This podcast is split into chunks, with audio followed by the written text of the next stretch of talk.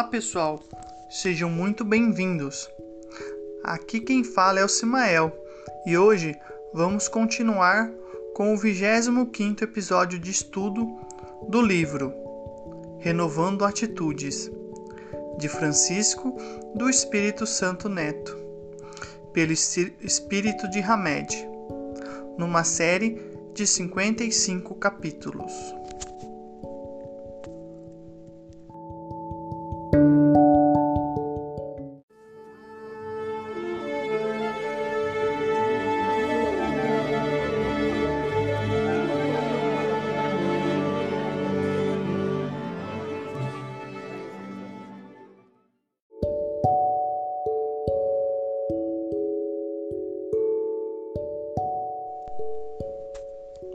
Leitura do capítulo 25, Galho Verde.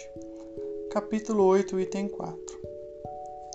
A partir do nascimento, suas ideias retomam gradualmente impulso à medida que se desenvolvem os órgãos.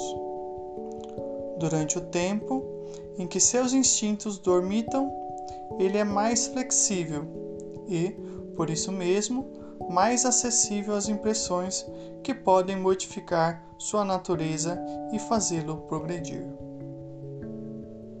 Quando crianças, somos como uma argila frágil, ou mesmo como um galho verde, prontos para ser modelados ou direcionados pelos nossos pais, que têm por missão desenvolver nossos potenciais como uma de suas principais tarefas. Grande parte de nossas percepções e reações emocionais foram internalizadas em razão da influência dos adultos à nossa volta. Desde o nascimento, somos todos extremamente sensíveis ao ambiente em que vivemos. Por isso, os adultos devem meditar sobre as posturas que irão tomar em relação às crianças, pois terão grave importância em seu desenvolvimento futuro. Determinados atos no ambiente familiar podem melhorar e desenvolver ou deteriorar e inibir a organização psicoespiritual da personalidade infantil. Um ponto básico para a compreensão e aceitação dos conceitos de educação. Em profundidade é o fato de que as crianças, no início de seu desenvolvimento, são forçadas, entre aspas, a aceitar as regras dos pais, que se esquecem de que os filhos não são livros em branco, mas almas antigas que carregam consigo enorme bagagem de experiência em seu currículo espiritual. Cada criança é um mundo à parte. Embora existam necessidades generalizadas para todas, também a individualidade de cada uma deve ser respeitada, pois os filhos, mesmo de uma só família, são diferentes entre si inclusive os gêmeos univitelinos. Impraticável tentar vestir mãos diferentes com a mesma luva, ou enquadrar todas as crianças em igual padrão educativo. Não se podem determinar modelos, receitas e atitudes absolutamente fixas e rígidas aceita-se com flexibilidade que cada criança terá sua importância à medida que desenvolve sua personalidade. Todas as crianças gostam e necessitam de correr, de brincar, de estudar, de comer e de ser educadas convenientemente. Mas cada uma terá características peculiares e não poderá correr brincar, estudar e comer como as outras, nos mesmos moldes ou figurinos. Um outro ponto importante é que em muitas circunstâncias as reações educativas dos pais não atendem basicamente às necessidades dos filhos, porém às deles mesmos.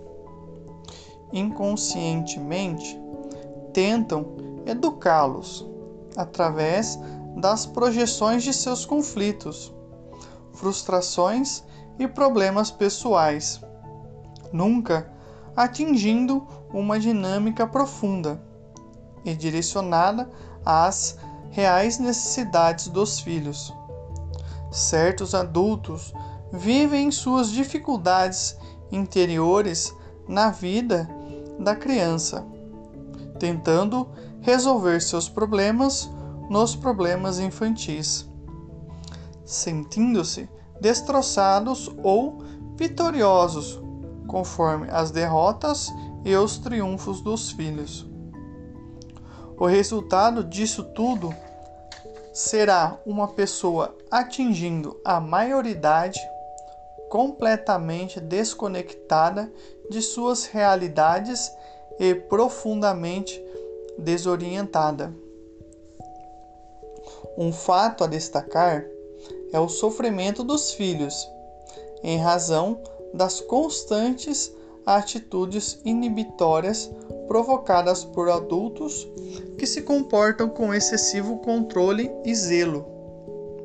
Impedem que as crianças expressem gestos e raciocínios espontâneos, bem como a sua forma de ser.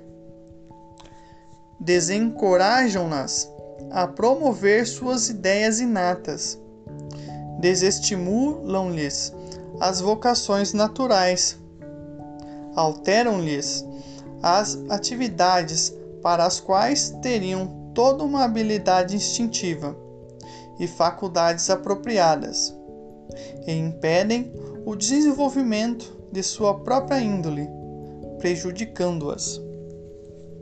Portanto, deveremos ser cuidadosos na análise de nossas influências paternais junto aos filhos, ou distorcer os galhos verdes, impondo-lhes opiniões e decisões e não deixando de proporcionar-lhes gradativamente o hábito das próprias escolhas.